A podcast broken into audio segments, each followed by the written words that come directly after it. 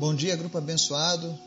Hoje é dia 3 de agosto de 2022. Nós estamos aqui mais uma vez juntos para ouvir a palavra de Deus, para refletir nela, para crescermos espiritualmente. Hoje nós vamos continuar a nossa leitura lá no livro de João, no capítulo 8. E nós vamos ver aqui a recomendação de Jesus sobre como ser um discípulo de Jesus. O que caracteriza alguém um discípulo de Jesus de fato? Né? Então nós vamos ver essa peculiaridade explicada pelo próprio Cristo. Mas antes da gente começar o nosso estudo, quero convidar você que nos acompanha, que nos ouve, a estar orando pelos pedidos da nossa lista de orações, pelas famílias deste grupo, pela minha vida, pela vida da minha família, para que o Senhor continue derramando graça sobre a minha vida, para que eu possa cumprir a obra dele, cumprir o chamado dele para a nossa geração. Eu careço das vossas orações Amém? E estejam orando também pela nossa nação, por esses dias conturbados que estamos vivendo. Existem muitos ainda que não conhecem Jesus, estão sem esperança. Amém? Vamos orar? Obrigado, Deus, por mais um dia, pela tua graça, pelo teu amor, pela tua misericórdia, pela tua justiça, Senhor. Nós queremos te pedir perdão por qualquer coisa que tenhamos feito que te desagradou, que entristeceu o teu espírito. Nos perdoa, Pai. Mas a cada dia nos ensina, Deus, a andar conforme a tua vontade.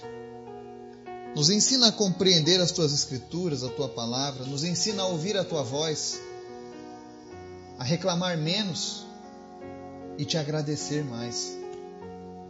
Que sejamos gratos a Deus a todo o tempo por tudo aquilo que o Senhor tem feito, por tudo aquilo que o Senhor está fazendo, e por tudo aquilo que o Senhor fará, porque fiel é o Senhor. As tuas promessas não falham. E cada uma pessoa que está ouvindo agora a tua palavra tem promessas do Senhor sobre sua vida. Que teu Espírito Santo venha revelar essas promessas no íntimo de cada coração. Eu te apresento, Pai, os enfermos, as pessoas da nossa lista de oração. E nós oramos para que o Senhor visite cada pessoa, trazendo cura, trazendo restauração. Cura em especial hoje, Jesus, aqueles que sofrem da depressão. Que o Senhor venha trazer libertação para essas pessoas em nome de Jesus. Que eles não precisem mais de nenhum medicamento, mas que o Senhor venha suprir toda e qualquer necessidade seja ela física, seja ela espiritual, seja ela emocional, em nome de Jesus. Pedimos também, Pai, fala conosco através da tua palavra. Nos revela, Deus, a cada dia mais e mais o teu coração. Nos alimenta nessa manhã. É o que nós te pedimos em nome de teu filho Jesus. Amém. João capítulo 8, continuando a nossa leitura dos versos 31 a 36 dizem o seguinte: Disse Jesus aos judeus que haviam crido nele: Se vocês permanecerem firmes na minha palavra, verdadeiramente serão meus discípulos e conhecerão a verdade, e a verdade os libertará. Eles lhe responderam: Somos descendentes de Abraão e nunca fomos escravos de ninguém. Como você pode dizer que seremos livres? Jesus respondeu: Digo a vocês a verdade. Todo aquele que vive pecando é escravo do pecado.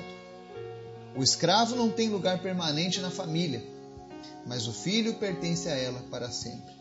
Portanto, se o filho os libertar, vocês de fato serão livres. Amém? Ontem nós vimos Jesus pregando na sinagoga, trazendo as pessoas ao entendimento Ainda que os líderes religiosos da época não tenham entendido ou não quiseram entender, muitos creram em Jesus. Assim como eu sei que diariamente muitas pessoas são acrescentadas ao Senhor através dos nossos estudos, quando você compreende a palavra de Deus e você coloca no teu coração que aquilo é verdade, você entra nesse caminho de seguir a Cristo. Mas aqui Jesus, ele dá um complemento que é necessário para todos nós. Ele diz: as pessoas que creram, essas pessoas já compreenderam que Jesus era o Senhor. Essas pessoas já entendiam que Jesus tinha as palavras de vida eterna e de salvação. Mas Jesus disse mais uma coisa para eles no verso 31. A palavra diz assim: Disse Jesus aos judeus que haviam crido nele, ou seja, essas pessoas já creram em Jesus, elas já sabem que ele é o Senhor. Mas ele diz: falta algo mais. Então ele complementa: Se vocês permanecerem firmes na minha palavra, verdadeiramente serão meus discípulos.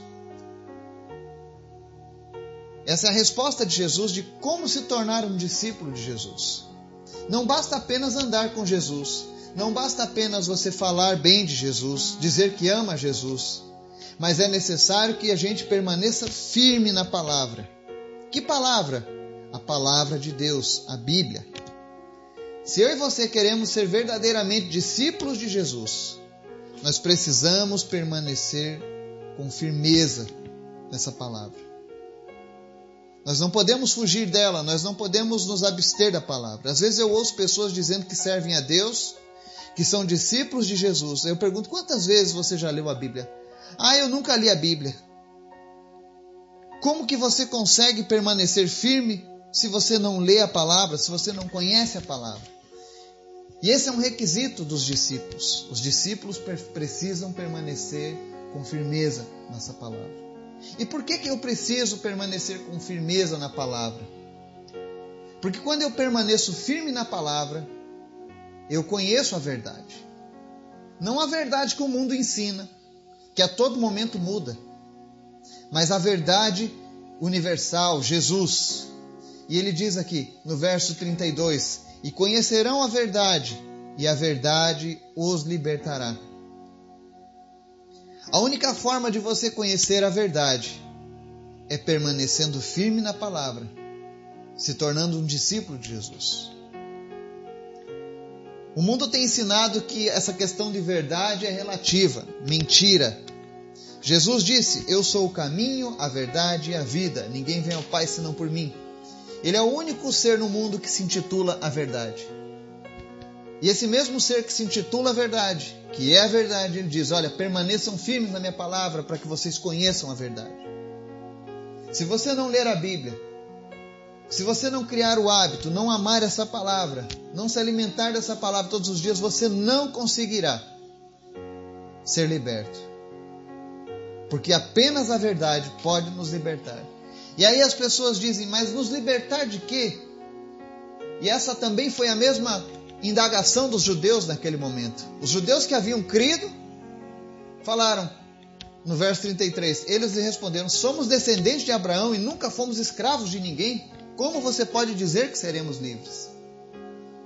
Muitas pessoas fazem esse questionamento quando a gente diz: Olha, a verdade vai te libertar, Jesus vai te libertar. E aí, geralmente, os religiosos recorrem ao seu ego, aos seus antepassados. Como eu vou ser livre? Eu nunca fui assim. Eu já sou livre. Os judeus também pensavam que estavam livres. E aí Jesus explica que tipo de liberdade ele estava falando. Verso 34. Jesus respondeu: Digo a vocês a verdade: todo aquele que vive pecando é escravo do pecado. A verdade nos liberta do pecado, da escravidão do pecado. Enquanto você estiver cumprindo o desejo do pecado na sua vida, você está permanecendo escravo. Ah, mas eu tenho uma religião, não interessa, os judeus também tinham e continuavam escravos do pecado. E o que é ser escravo do pecado? É você não conseguir vencer aquilo que te atrapalha.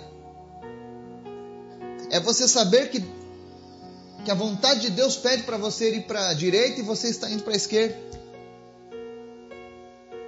É você saber que Deus não gosta que você faça uma coisa, mas você continua fazendo. E por que, que você continua? Porque está sendo escravo do pecado. E qual é a maneira de você se livrar da escravidão do pecado? Aceite a libertação de Jesus através da verdade. Se você já crê em Jesus, agora você precisa permanecer firme na palavra. Leia a palavra de Deus. Se alimente dessa palavra todos os dias. E no começo não vai ser fácil. Porque tudo aquilo que nós fazemos sem o hábito, no começo é difícil. Mas com o tempo passa a ser prazeroso. E eu digo isso para você sem hipocrisia. Não são poucas as vezes em que eu leio a Bíblia e eu choro. Porque aquelas verdades falam ao meu coração. Especialmente quando eu vejo as promessas de Deus e tudo de bom que Ele preparou para mim e para você que também crê nele.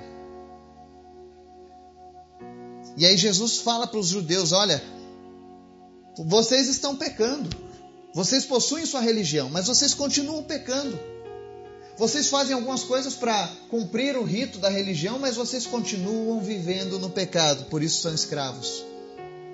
E aí Jesus vai mais profundo ainda agora no versículo 35, ele diz assim: O escravo não tem lugar permanente na família é por isso que a gente diz que todos aqueles que vivem no pecado, infelizmente, não têm parte com Deus.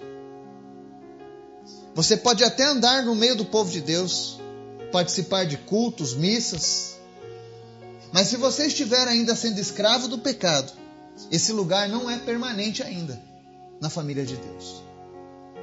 Talvez nunca tenham te dito isso, mas eu tenho essa coragem de falar para você. Se você tem sido escravo do pecado, você não tem ainda um lugar permanente na família de Deus. E o que, que isso significa? Significa que se você partir hoje, sendo escravo do pecado, você não será recebido pelo Senhor lá na glória. Ah, Eduardo, mas essa palavra é dura. Mas é a verdade. E você precisa permitir que a verdade liberte você dessa sensação falsa de segurança na religiosidade. Troque a religiosidade por relacionamento com Jesus. Porque ele diz: o escravo não tem lugar permanente na família. Enquanto você estiver sendo escravo do pecado, o seu lugar não é permanente. Mas ele fala na parte B do verso 35: Mas o filho pertence a ela para sempre. Aleluia. O filho pertence à família para sempre. Não existe ex-filho. E Jesus veio a esse mundo, sofreu, foi humilhado, morreu e ressuscitou. Não apenas para que a gente tivesse uma religião e permanecesse escravo do pecado, mas que para que nós fôssemos libertos do, do pecado de uma vez por todas, para que nós nos tornássemos filhos de fato de Deus. E se você deseja um lugar permanente na família com Deus, torne-se filho de Deus. E como eu me torno filho, Eduardo? Verso 36 diz assim: Portanto, se o filho os libertar, vocês de fato serão livres. E quem é livre se torna filho. E o filho tem lugar permanente na família. Jesus quer nos libertar. E para isso ele nos deu a sua palavra e ele é fiel. A palavra diz no verso 33, 36: Se o Filho vos libertar, de fato seremos livres. Enquanto Jesus não nos libertar, somos escravos do pecado. E como escravos, o nosso lugar ainda não é permanente. Nós podemos até nos sentir bem no meio religioso. Podemos até ter a falsa sensação de segurança, mas o lugar não é permanente. E Jesus não quer isso para você. Ele quer muito mais. Ele quer abundância nas nossas vidas, da Sua presença. Ele nos quer chamar de filhos, de benditos do meu Pai. Então hoje, aceite a liberdade oferecida por Jesus. Entregue a vida para Ele e comece a buscar Ele na Sua palavra. Que Deus nos abençoe e nos guarde. Em nome de Jesus. Amém.